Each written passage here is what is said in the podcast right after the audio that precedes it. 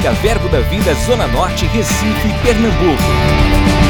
Você vai ouvir agora uma mensagem da Palavra de Deus que vai impactar sua vida. Abra seu coração e seja abençoado.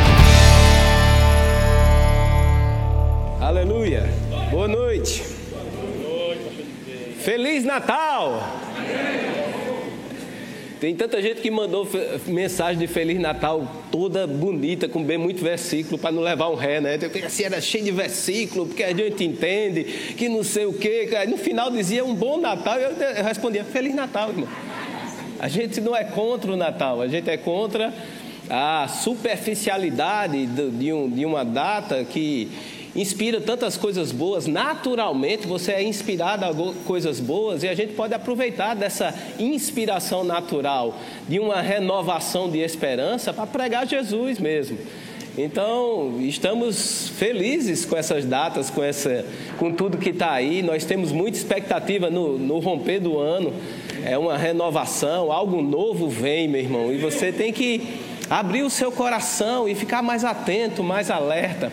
É bem verdade que em Hebreus, no capítulo 10, no verso 25, fala algo que é muito importante. Ele diz: ó, não deixemos de nos congregar, não deixemos de nos congregar, e ele ainda fala que é um costume de alguns, isso significa que isso pode virar um vício. Todo mundo está sujeito a enfrentar essa dificuldade de querer vir para a igreja.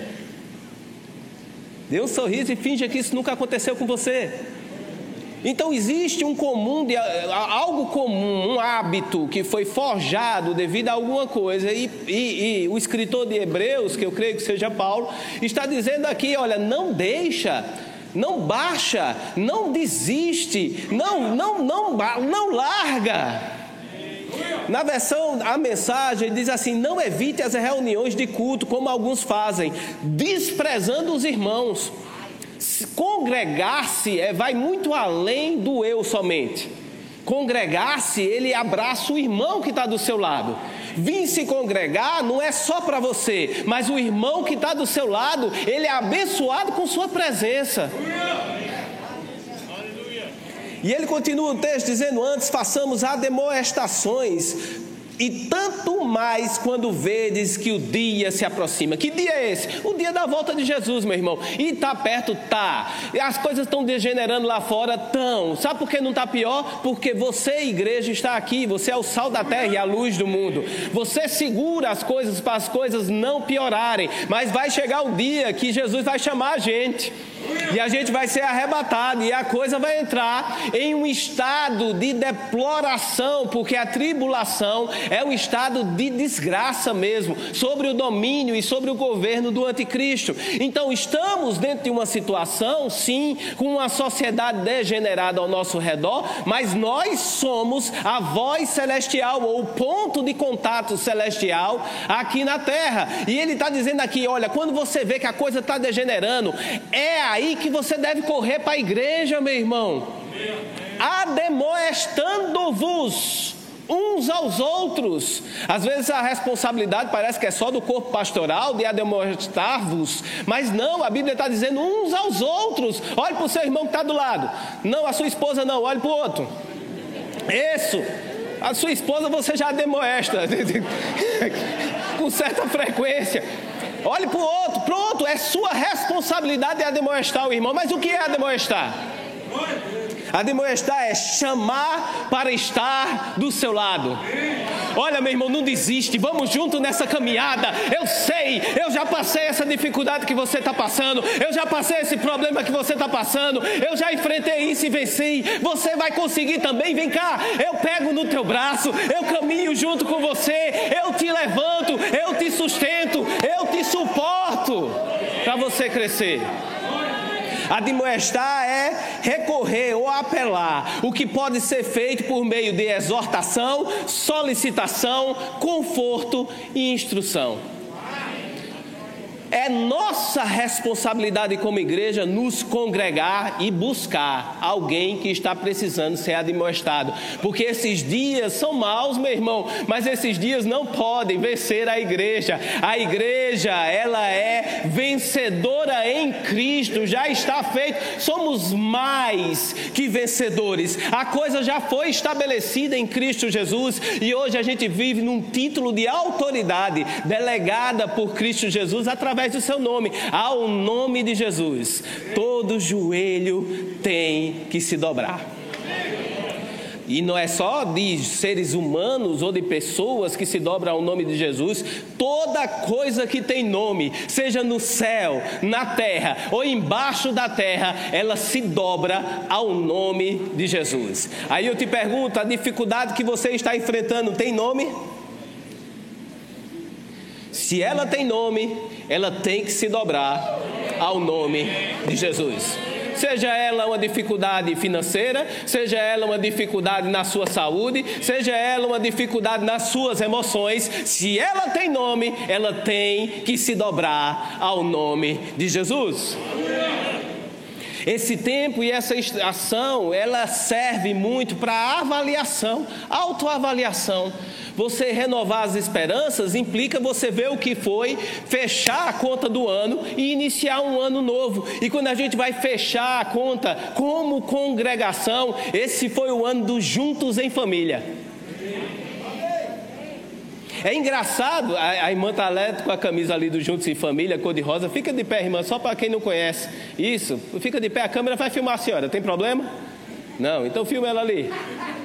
Juntos em família. Se você chegou agora, talvez não conheça, esse foi o nosso lema desse ano, esse ano. E é engraçado que juntos em família, ele evoca uma ideia muito errada no sentido bíblico, porque a gente pensa juntos em família, aquela omissão de autoridade das famílias que você vê por aí no mundo, onde existe uma omissão dos papéis que deveriam ser a, a, realizados pelo pai sendo cabeça, pela mãe sendo auxiliadora, pelos filhos submissos. Quando a gente vai ver família na sociedade, o negócio não anda mesmo bem desse jeito, né? Na realidade, a gente já começa a ver é, funções sendo delegadas para dois do mesmo sexo dentro do, do contexto. Eu disse: quem vai fazer o que no, no sentido desse? Então, dentro do contexto do mundo, o conceito de família não presta. A gente tem que catar dentro do que é bíblico aquilo que é ser família para poder realizar.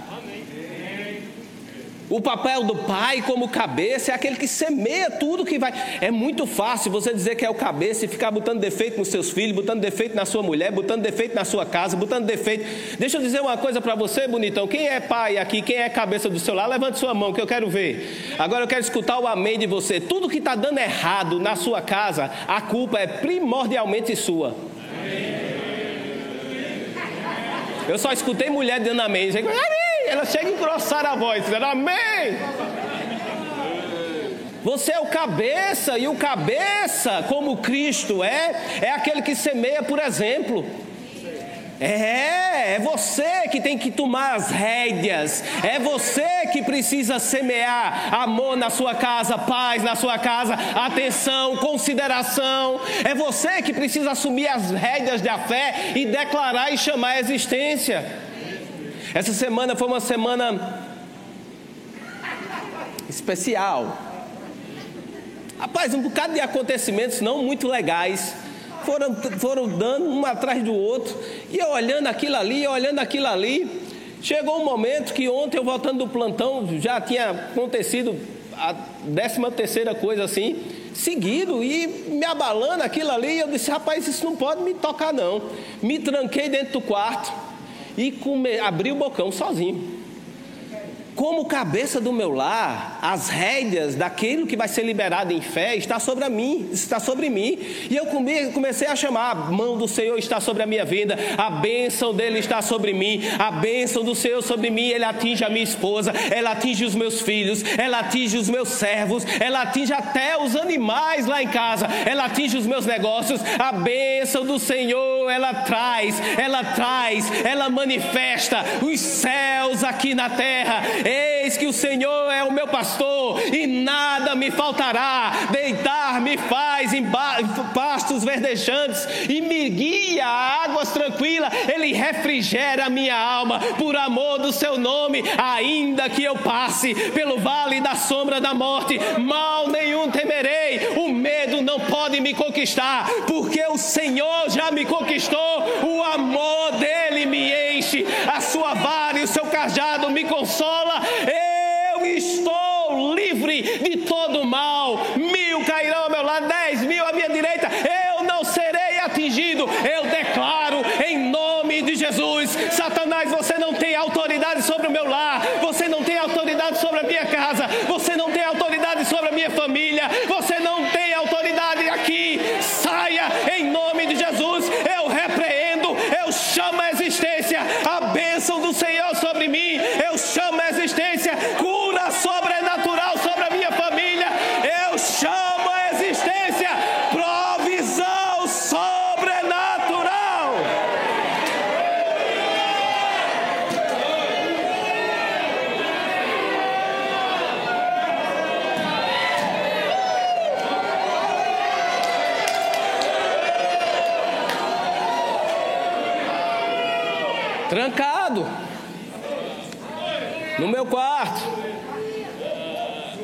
ter que se dobrar.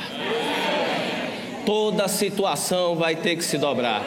Ainda eu chamei restituição, que como o pastor Júnior nos ensina, é o seguro celestial, sete vezes mais. Vai ter restituição, meu irmão, vai ter sete vezes mais. Sete vezes mais. Sete vezes mais. Vai chegar para você. Sete vezes mais. Restituição celestial. O conceito de família do mundo é um conceito muito errado e a gente precisa correr para corra para a Bíblia, meu irmão. Corra para a Bíblia, corra para a palavra. Quando a gente pensa em família, eu penso no texto que fala a respeito de Elias. A gente estava vendo uma ministração abençoada de Eduardo, professor Eduardo, falando sobre família. Ele trouxe esse texto e esse texto ficou repercutindo dentro do meu coração. O texto que ele citou estava em Malaquias 4, 5, capítulo 4, 5 e 6, que fala sobre o espírito de Elias, que vai converter o coração dos pais para os filhos. E ele falou uma coisa muito boa naquele momento. Você assiste a ministração. Mas no meu coração, meditando sobre, começou a vir outras coisas. Eu queria compartilhar com você. Na realidade, eu vou ver em Lucas, no capítulo 1. A partir do verso 16. Lucas, no capítulo. Oh, tarefinha de casa, leia Lucas 1. Meu irmão, eu, eu enganchei em Lucas 1. É tanta profecia é tanta coisa boa, é tanta coisa que está na fase de embrião. Mas a gente vê um bocado de veinhos celebrando.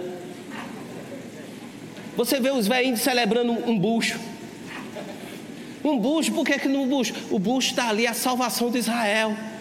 E você vê eles celebrando como se já fosse. Não vai ver na sua vida, mas já celebra. Você vai ver eles liberando profecias, você vai ver Isabel profetizando, a influência do profeta que estava no ventre dela, João Batista. Chega Maria e eles, eita, a criança se estremeceu dentro de mim. E aí, o que é que eu devo para receber uma visita da mãe do meu Senhor? Tudo daquele negócio falando sobre o profético, sobre coisas que ainda não são, mas em Deus já é. Não sei se você fala no seu coração, meu irmão, mas eu tenho várias coisas que ainda não são no meu coração, mas em Deus já é. E eu posso celebrar, eu posso ficar alegre, eu posso dançar com essas coisas. Mas eu queria ver exatamente no verso 16, capítulo 1, verso 16, ele diz assim: E converterá muitos dos filhos de Israel ao Senhor Deus. Verso 17: Lucas 1,17: E irá diante do Senhor no espírito e poder de Elias, para converter o coração dos pais aos filhos, converter os desobedientes à prudência dos justos e habilitar para o Senhor um povo preparado. Na versão a mensagem diz: Ele anunciará o reino de Deus e reacenderá o amor dos pais pelos filhos, despertando fé nos corações mais fechados. Ele preparará o povo povo para Deus. Olha só, o ministério de Elias é algo preparando assim, e aquele sentimento de paternidade, ele diz: existe algo que precisa ser ativado para esse sentimento de paternidade atuar. Eu gosto desse acender a chama. Isso fala no meu coração. Eu tenho um problema. A, isso é pessoal, é meu. Me desculpe, ok? Eu tenho um problema com a palavra blindar. É muito em voga hoje em dia no meio gospel você blindar. Vamos, precisamos blindar a nossa casa, precisamos blindar o nosso relacionamento, precisamos blindar a nossa igreja. E quando você fala de questões do mundo, você precisa estar juridicamente blindado, mas quando você fala de espírito, blindar é cometer o mesmo erro que os judeus cometeram. Eles criaram uma bolha para si, se afastaram de e não sabiam sequer reconhecer Jesus, porque ele veio trajado daquilo que eles desprezavam. A igreja foi chamada para estar dentro dentro da sociedade, no meio das pessoas. A igreja foi chamado para influenciar. Se você é sal, você tem que estar esfregado aí em tudo que é canto. Se você é luz, você precisa brilhar. Para quê? Para atrair pessoas para você. Eu tenho problemas com blindar. Agora, na mesma maneira que eu entendo porque usa blindar, é porque você não pode se envolver ou você não pode querer as coisas do mundo. O sistema do mundo está corrompido pelo pecado. E você não pode entrar nesse sistema. Você não é mais uma peça do sistema do mundo. Então eu entendo blindar. Mas o blindar não resolve essa parada. O que é que resolve? Acende a chama. Deixa a chama queimar, porque em meio à escuridão você pode estar em densas trevas. A luz que sai de você vai ser o suficiente para resolver aquela parada. Não gosto do blindar, amo acender a chama. Acenda a chama dos seus filhos. Eu vou blindar os meus filhos para a sociedade. Não blinda, meu irmão. Eles vão estar tá lá, eles estão expostos no colégio, as coisas do mundo. Mas o que é que eu faço? Eu acendo a chama, boto gasolina, boto lenha, deixo o bicho queimar lá dentro. Ele vai chegar queimando com o fogo de Deus. E o fogo de Deus purifica todas as coisas. Acenda a chama do seu casamento. Isso, acenda a chama do seu casamento, faça a sua esposa ser feliz, meu irmão, para que ela não possa estar tá aí no mundo procurando soluções que deveria ter em casa, ou para que ele não esteja no mundo procurando soluções que deveria ter em casa. Acenda a chama do seu amigo. Fomos chamados para congregar por causa do nosso irmão. Abana o irmãozinho que está aí do lado. Acende a chama dele. Acende a chama dele. Se ele está fraco, sopra com o sopro do Espírito. Você tem uma palavra profética, que é tudo que ele precisa, está dentro de você. Vai lá e libera. O espírito de Elias que converte o pai, o coração dos pais aos filhos, é o espírito que acende a chama. Agora, como é esse método de acender a chama? Como é que eu ligo esse, essa bênção de paternidade e de família? Como é que eu faço isso acontecer? A gente vai ver na atuação e na pregação de, de, de João Batista. Se ele foi ungido para acender essa, essa, essa bênção da paternidade, aquilo que ele fala é importante para isso. E em Mateus capítulo 3, no verso 1, diz assim: Naqueles dias apareceu João Batista pregando no deserto da Judéia e dizia: Arrependei-vos, porque está próximo o reino dos céus. O batismo do arrependimento era isso que João praticava, e ele faz dentro do contexto, é aquilo que precisa para preparar para aquele que viria depois. Pastor Tarcísio, é bom citar os amigos, ele diz que muitas acham que começou na cruz, né? Começa no, né, o, o, o, começar do Evangelho é a cruz de Cristo, mas o que começa para você é o arrependimento. só começa em você se você se arrepender. Arrepender da sua vida, dos frutos, das obras mortas e dizer: não, comigo só não funciona, eu preciso de Jesus. A minha justiça própria não é o suficiente, eu preciso da justiça dele manifesta em mim. Eu preciso me arrepender. E você vai ver como fruto do trabalho de João Batista pessoas que estavam no mundo e se arrependeram e correram. Esse é um tipo de pessoas. Estava no mundo, na nação de Israel, não queria nada com Deus e elas se arrependeram e foram batizadas. Mas você vai também ver um outro grupo de pessoas que são os fariseus e saduceus que eram religiosos mas não salvos. E João Batista se dirige para ele e diz: raça de víboras. O que fez vocês descerem? Na mensagem diz: os saduceus e fariseus desceram para ser batizados porque tinha virado modinha. Está lá na mensagem assim. Aí você, dentro desse contexto, você tem religiosos que precisavam de arrependimento. Meu irmão, Bíblia é tudo estabelecer padrões.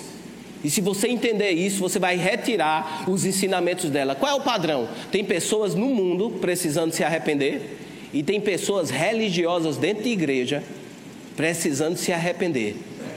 Para quê? Para reativar o fluir da paternidade. Mas para quê? Eu vou fazer isso. A gente chega lá. Antes, vamos, ver um texto aqui no Novo Testamento. Para você dizer, não, mas João Batista pregou no Velho Testamento. Vamos ver no, no Novo Testamento. Está lá em Lucas, no capítulo 15, no verso 11. A partir do 11, a gente não vai ler todo, porque a gente não tem tempo. Mas tarefinha de casa. Você está anotando Lucas 1 inteiro. Anotou?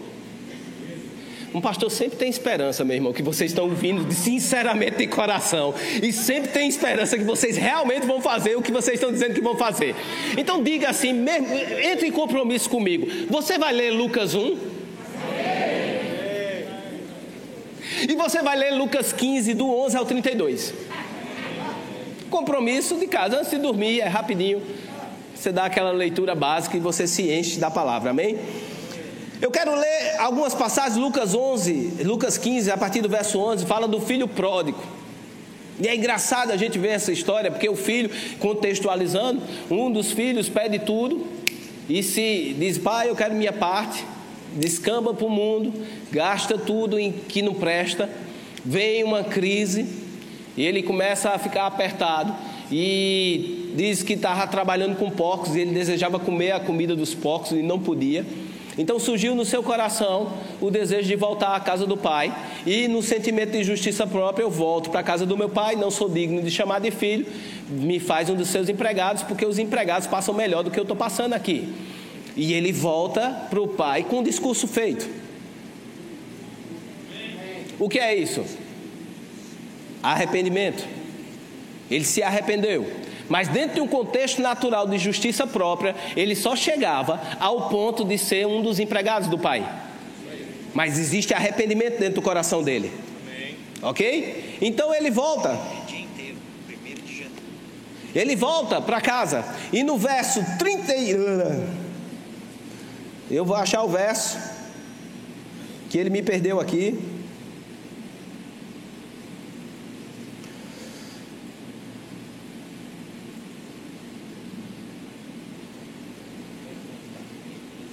É. Verso 22.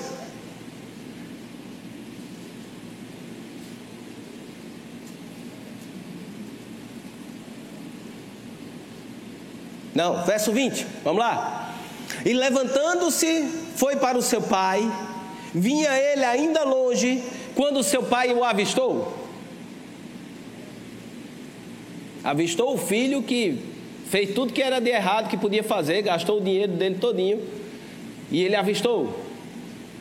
Qual é o natural? Sentar, botar uma cara feia, quero ver, quero ver o que ele tem para dizer. Diz aí, menino, o que é que você tem para dizer? O que é que ele veio fazer aqui? Mas a Bíblia diz que ele avistou, vinha ainda longe quando o pai o avistou e compadecido dele compadecido dele, correu, o abraçou, o beijou. E o filho começou o discurso: Pai, eu não sou digno de ser chamado dos me trata como dos seus empregados. Meu irmão, entenda um negócio: quando existe arrependimento, o seu discurso só serve para você mesmo. Um arrependimento, um coração arrependido para Deus é tudo que ele precisa. Agora você precisa escutar o seu discurso e guardar para si, para você não cair no mesmo erro. Você guarda o seu discurso para você, não precisa dar para Deus, não. Deus conhece um coração arrependido e Ele vai te avistar de longe, Ele vai correr até você, Ele vai calçar uma sandália, colocar um anel nos seus dedos, vai trocar as tuas vestes e vai fazer uma festa daquela grande, porque o meu filho estava morto e reviveu. O arrependimento, ele bota em operação a compaixão. E aí eu preciso fazer um parêntese para nós e a gente aprender alguma coisa a respeito de arrependimento, a respeito de compaixão e empatia. A Bíblia fala em Romanos, no capítulo 9,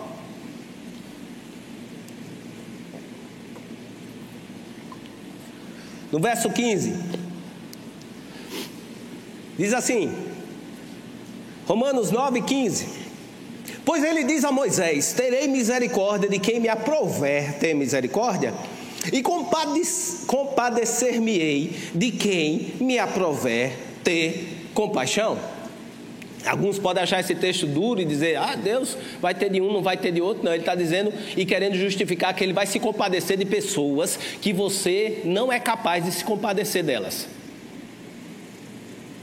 Deus vai ter compaixão de pessoas que a gente naturalmente é impossível a gente ter o mesmo sentimento por aquela pessoa de tão ruim que ela é. E depois você não chegar lá no céu dizendo, mas Deus, você perdoou essa pessoa? Então Deus está lhe avisando antes de você chegar lá e Ele manda abrir a Bíblia em, Hebreus capítulo 9, verso 15 para você ele está te vacinando para você chegar lá tranquilo e ver certas pessoas e guardar o seu coração e dizer: rapaz, Deus é bom mesmo nesse negócio. Mensagem fala algo, algo, parecido, olha só, nesse mesmo versículo diz assim: Deus disse a Moisés: misericórdia é comigo mesmo, compaixão é comigo mesmo. Olha só. É o atributo de Deus ter misericórdia e compaixão. Agora, olha só que ele continua na mensagem: diz: a compaixão não nasce em nosso coração compadecido, nem em nosso esforço moral, mas na misericórdia divina.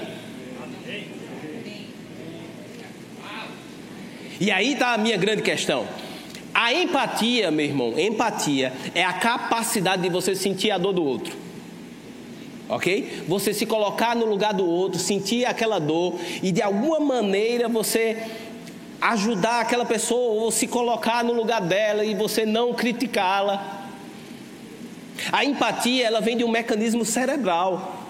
Ela foi criada no nosso cérebro. Ela é, ela, não vou falar das estruturas que são responsáveis, mas a gente vê estruturas cerebrais que faz com que a gente tenha a capacidade de ter empatia. Quer ver isso? O que é empatia? Logo no, no, nos reflexos mais básicos, você bota um bebê, você bota dois bebês. Um você não dá a comida dele e o outro está com comida, está trocado, está todo bonitinho. O bebê que está com fome vai fazer o quê? Chorar. O outro que não tem problema nenhum, está comido, está trocado, está tudo bem. O que é que o outro faz?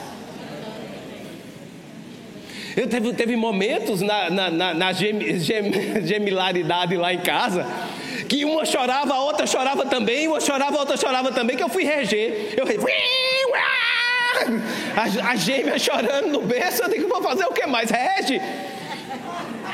Isso é um mecanismo cerebral. O bebê não precisa de nada mais, porque o outro está chorando, ativa nele a empatia com outro bebê. E à medida que a gente vai crescendo, isso vai sendo transformado. Alguns perdem completamente a empatia, outros se especializam em ter empatia. E o auge da empatia humana é o altruísmo. Estou viajando na maionese, né? Relaxa, a gente vai chegar lá. Então, empatia, a princípio, ela pode parecer uma coisa boa. E é, porque está no mecanismo cerebral, foi Deus que criou. Agora, sem o espírito, ela é limitada. Como tudo em nosso corpo, se não tiver a ativação do Espírito Santo de Deus, a gente não chega além. Eu sou capaz de amar naturalmente? Sou, mas esse amor, ele é egoísta, ele não chega à magnitude e plenitude do amor de Deus. Eu tenho uma capacitação de amar? Tenho, mas eu preciso ser ativado pelo Espírito para amar da mesma maneira que Deus ama. Eu posso ter empatia pela pessoa, mas nunca vou ter compaixão se não for pelo Espírito. Agora, a empatia, e qual é o grande problema da empatia? São dois para mim. A empatia, ela é limitada àquilo que eu acho certo ou errado. Naquele sentimento de justiça própria. Quero, vamos falar numa área gospel? Vou falar de empatia na área gospel. O cara tem um problema que você não tem esse problema, você já é desenrolado. O cara tem problema com o jogo ou, ou uma afetividade, ou qualquer problema desse que esteja relacionado com o pecado, e você é desenrolado nessa área, você faz, rapaz, como é que pode? Esse cara aí, bicho, esse aí não, é, não, não entende isso não, rapaz, tem tudo em casa, como é que está assim? Mas se for uma área que você tem fraqueza, você diz, ó, oh, o irmãozinho está passando essa dificuldade, precisamos ajudá-lo, vamos orar com ele. É, você sabe que essa área é muito difícil. Você é limitado na empatia àquilo que você considera ou ofende o seu sistema de crença natural ou o sistema de moral. Tem empatia para um homem que molestou uma criança, para quem é pai? Tem empatia por um estrupador? Tem empatia por um assassino que matou seu filho? Entenderam? Então a empatia é limitada pelo natural.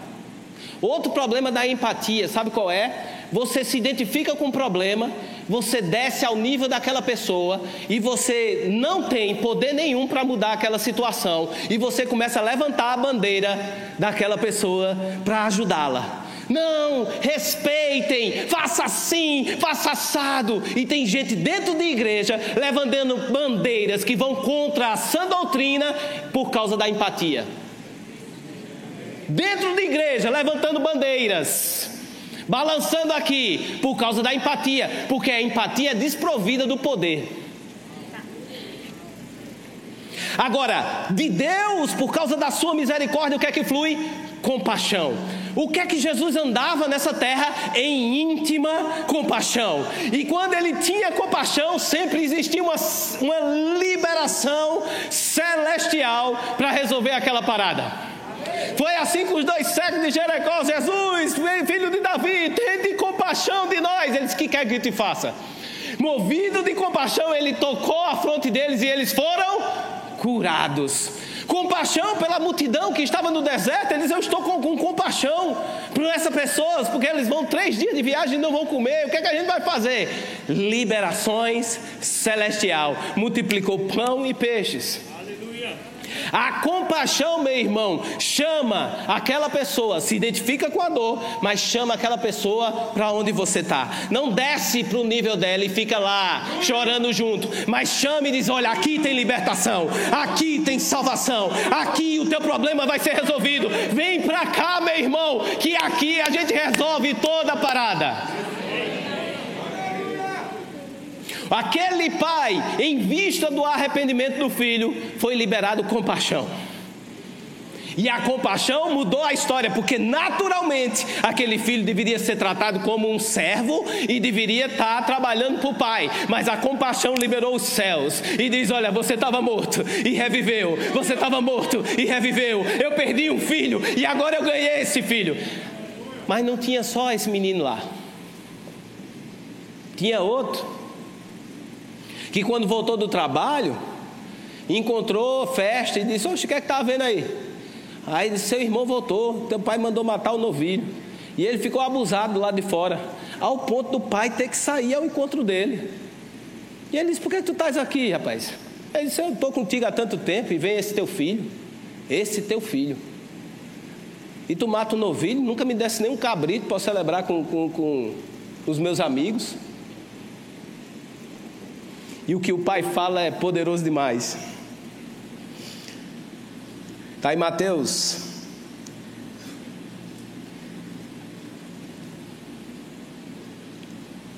Então respondeu o pai, verso 31.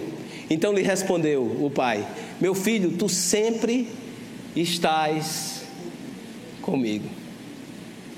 Sempre estás comigo. Tudo que é meu é teu. Meu irmão, eu me preocupo muito. E preocupação é um termo ruim, né, da gente usar. Eu fico muito atento. Melhorou. Eu fico muito atento com pessoas dentro da igreja, perdendo a identidade de filho para com Deus. Vive uma vida religiosa. Lembra dos padrões? O mesmo padrão que João Batista lutou para resolver a parada ali, está aqui se repetindo. O padrão de João Batista era pessoas no mundo e pessoas dentro de um contexto religioso que não reconhecia a necessidade de se arrepender e se conectar com o Pai. Aqui se repete na nova aliança. O filho que foi embora no mundo e o que está dentro de casa, sem o entendimento que precisa se arrepender e estar conectado com o Pai. Meu irmão, a gente dentro da igreja, vivendo a nossa própria vida, vivendo de qualquer maneira, de qualquer jeito, pensando no seu próprio umbigo. Esse não é o padrão que Deus estabeleceu para dentro da igreja, esse não é o padrão para a gente correr atrás. Você se congrega por quê? Pelo irmão que está do seu lado. Você se congrega por quê? Para ser uma bênção, porque você é uma bênção. Você manifesta a bênção de Deus como sendo uma bênção para pessoas. Você serve a Deus como servindo pessoas. Precisamos entender que a paternidade está disponível para nós e a gente pode receber dessa paternidade. Quando a ficha entra, quando cai a ficha, agora a gente precisa somente correr para aprender como é que eu viro filho. Me diga aí como é que eu viro filho, o que é que eu faço para acontecer? Existe uma liberação celestial para isso. Em Mateus, voltando ao que João falava, no capítulo 3, agora no verso 11, ele diz assim: Eu vos batizo com água para arrependimento. Ou seja, eu preparo o caminho, a necessidade que você precisa ter de Deus para todas as coisas. Sem Deus não funciona nada na minha vida. Seja eu crente, seja eu do mundo, sem Deus não funciona nada na minha vida. Sem Deus, sem Deus, nada funciona na minha vida tudo precisa nascer nele, através de Cristo, através da Sua palavra. Se não for nascido nele, não vai durar, não vai dar certo, não vai funcionar. Eu vos batizo de água com água para arrependimento, mas aquele que vem depois de mim é mais poderoso do que eu, cujas sandálias não sou digno de levar. Ele vos batizará com o Espírito Santo e com fogo. A, versão, a paixão, nesse, nesse versículo diz: Ele irá submergir você em união com o Espírito de santidade e com um fogo violento. A mensagem, a partir do verso 11 desse mesmo capítulo, diz assim: Eu batizo vocês aqui no rio para mudar essa velha vida na vida do reino, mas, mas o mais importante ainda está por vir. O, o protagonista desse drama, perante o qual eu sou apenas um figurante, acenderá a vida do reino em vocês, um fogo interior, o Espírito Santo dentro de vocês, operando a mudança de dentro para fora. Ele vai limpar a casa, fará uma varredura completa na vida de vocês. Tudo que for autêntico será posto no lugar certo, na presença de Deus, e o que for contrário à verdade será jogado fora como lixo para ser queimado. Quem acende o fogo dentro de você é o Espírito Santo, meu irmão. Quem acende a chama da paternidade dentro de você é o Espírito Santo de Deus, através de Jesus Cristo. Jesus Cristo abriu a porta da intimidade com o nosso Pai querido, e agora nós podemos levantar mãos e são consideradas santas. Você já parou para pensar isso? Olha para a tua mão. Às vezes nem nós conseguimos olhar santidade nas nossas mãos, mas Deus olha para as suas mãos levantadas e Ele diz: aí está um par de mãos santas levantadas ao Senhor. Ele recebe a tua adoração, Ele recebe a tua oração, Ele recebe o teu louvor, Ele recebe, Ele escuta. Os ouvidos dele estão inclinados. Você já parou para pensar que Deus está te ouvindo? Faz isso na tua próxima oração. Deus está me ouvindo. É melhor falar alguma coisa que preste aqui. Queria chamar o grupo de louvor. Vamos fechar.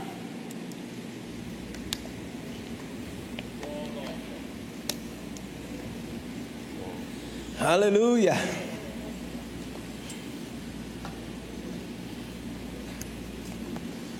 Romanos, o capítulo 8.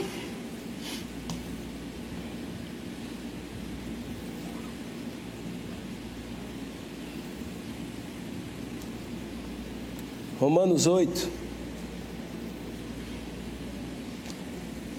A partir do verso 12, vamos fazer uma leitura também extensa aí, tá? Pastor Humberto pregando, né? Bíblia até umas vocês estão tudo acostumados já de ver muita Bíblia, né? Romanos 8, 12. Diz assim: Assim, pois, irmãos, somos devedores, não à carne. Não devemos nada mais à carne. Como se constrangidos a viver segundo a carne. Acabou-se o domínio da. Eu gosto de dizer isso em toda administração.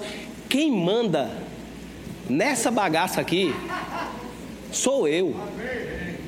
É o meu espírito que manda nessa bagaça aqui. Talvez a única coisa que eu mando na minha vida é isso aqui. Que é isso? Você entende? O seu espírito controla a carne. A carne não controla você. Não é o contrário, é você que controla a sua carne. Se existe um sentimento que é carnal, que está forte e está deixando você descontrolado, só existe uma solução: espírito. Se você tiver ajuda e o auxílio do Espírito, você pode vencer todo desejo descontrolado da sua carne. Então não é a questão de botar força, meu irmão. Ai, eu não vou comer, eu não vou comer, eu não quero, não vou comer doce não. Ih, vou comer doce não, vou me segurar. Aí vem um brigadeiro, parece que endoida. Ixi, tira isso daqui, tira isso daqui, eu não posso, ixi, eu não posso ver não, peraí, meu irmão. O que é que você está dizendo? Que sua carne é mais forte do que o seu espírito. Não é a questão de você botar força, Ih, não vou comer, não vou comer, não vou comer, não vou comer. Não, é de se render. Oh, Santo Espírito, eu não preciso disso. Nem só de brigadeiro viverá um homem.